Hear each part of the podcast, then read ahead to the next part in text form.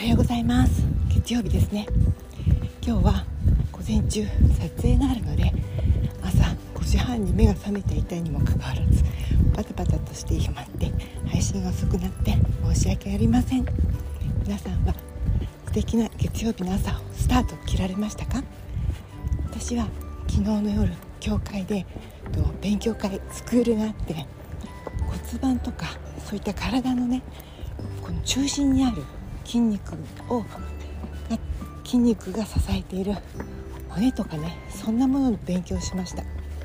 よくねあの骨盤の歪みが気になるとかあなたの骨盤は歪んでいて危ないですよとかねそんなことを心配する人いたりあの取材特集している記事があると思うんですけれど。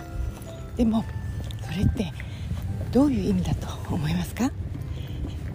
骨盤が歪んでるって不思議ですよね。